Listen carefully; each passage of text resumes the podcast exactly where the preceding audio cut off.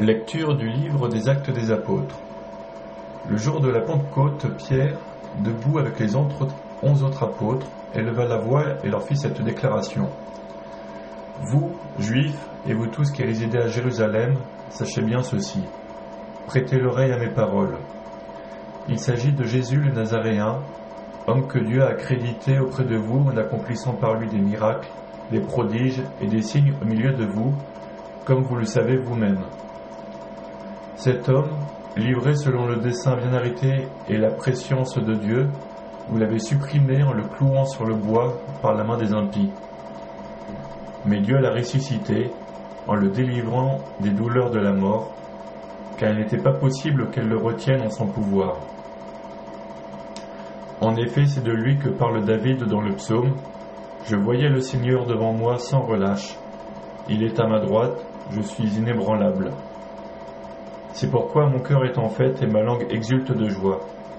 Ma chair elle-même reposera dans l'espérance. Tu ne peux m'abandonner au séjour des morts, ni laisser ton fidèle voir la corruption. Tu m'as appris des chemins de vie, tu me rempliras d'allégresse par ta présence. Frère, il est permis de vous dire avec assurance au sujet du patriarche David qu'il est mort, qu'il a été enseveli et que son tombeau est encore aujourd'hui chez nous. Comme il était prophète, il savait que Dieu lui avait juré de faire asseoir sur son trône un homme issu de lui. Il a vu d'avance la résurrection du Christ dont il a parlé ainsi. Il n'a pas été abandonné à la mort et sa chair n'a pas vu la corruption. Ce Jésus, Dieu l'a ressuscité nous tous, nous en sommes témoins. Élevé par la droite de Dieu, il a reçu du Père l'Esprit Saint qui était promis, et il a répondu sur nous, ainsi que vous le voyez et l'entendez.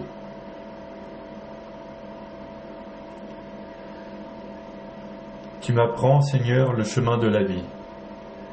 Garde-moi, mon Dieu, j'ai fait de toi mon refuge. J'ai dit au Seigneur, Tu es mon Dieu, Seigneur, mon partage et ma coupe, de toi dépend mon sort. Tu m'apprends, Seigneur, le chemin de la vie.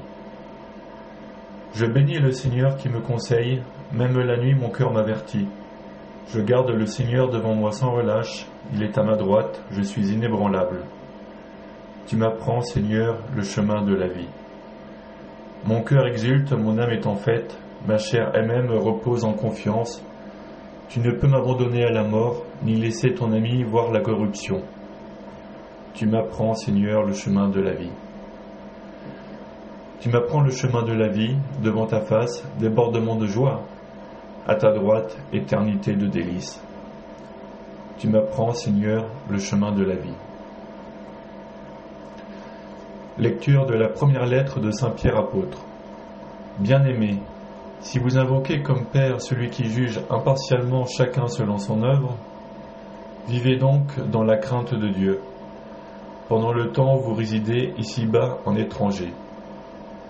Vous le savez, ce n'est pas par des biens corruptibles, l'argent ou l'or, que vous avez été rachetés de la conduite superficielle héritée de vos pères, mais c'est par un sang précieux, celui d'un agneau sans défaut et sans tache, le Christ.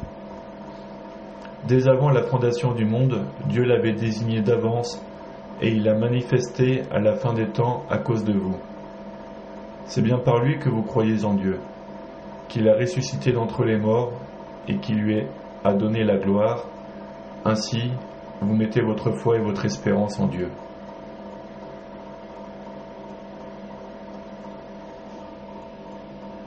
Évangile de Jésus-Christ selon Saint Luc. Le même jour, c'est-à-dire le premier jour de la semaine, deux disciples faisaient route vers un village appelé Emmaüs, à deux heures de marche de Jérusalem, et ils parlaient entre eux de tout ce qui s'était passé. Or, tandis qu'ils s'entretenaient et s'interrogeaient, Jésus lui-même s'approcha et il marchait avec eux. Mais leurs yeux étaient empêchés de le reconnaître. Jésus leur dit, De quoi discutez-vous en marchant? Alors ils s'arrêtèrent tout tristes.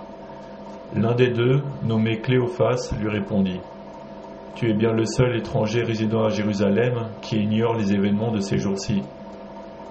Il leur dit, Quel événement? Ils lui répondirent, Ce qui est arrivé à Jésus de Nazareth, Cet homme qui était un prophète, puissant par ses actes et ses paroles, devant Dieu et devant tout le peuple, comment les grands prêtres et nos chefs l'ont livré, ils l'ont fait condamner à mort et ils l'ont crucifié. Nous, nous espérions que c'était lui qui allait délivrer Israël. Mais avec tout cela, voici déjà le troisième jour qui passe depuis que c'est arrivé. À vrai dire, des femmes de notre groupe nous ont remplis de stupeur. Quand dès l'aurore elles sont allées au tombeau, elles n'ont pas trouvé son corps.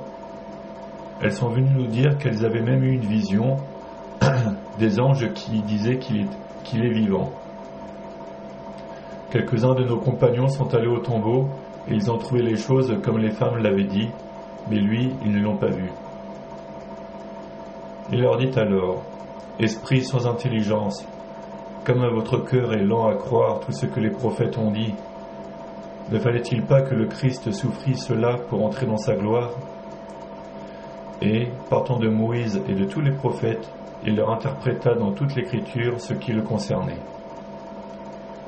Quand ils approchèrent du village où ils se rendaient, Jésus fit semblant d'aller plus loin, mais ils s'efforcèrent de le retenir. Reste avec nous, car le soir approche et déjà le jour baisse. Il entra donc pour rester avec eux. Quand il fut à table avec eux, ayant pris le pain, il prononça la bénédiction, et l'ayant rompu, il le leur donna. Alors leurs yeux s'ouvrirent, et ils le reconnurent, mais il disparut à leur regard. Ils se dirent l'un à l'autre, Notre cœur n'était-il pas brûlant en nous, tandis qu'il nous parlait sur la route et nous ouvrait les Écritures? À l'instant même, ils se levèrent et retournèrent à Jérusalem, ils y trouvèrent réunis les onze apôtres et leurs compagnons qui leur dirent Le Seigneur est réellement ressuscité. Il est apparu à Simon-Pierre. À leur tour, ils racontaient ce qui s'était passé sur la route et comment le Seigneur s'était fait reconnaître par eux à la fraction du pain.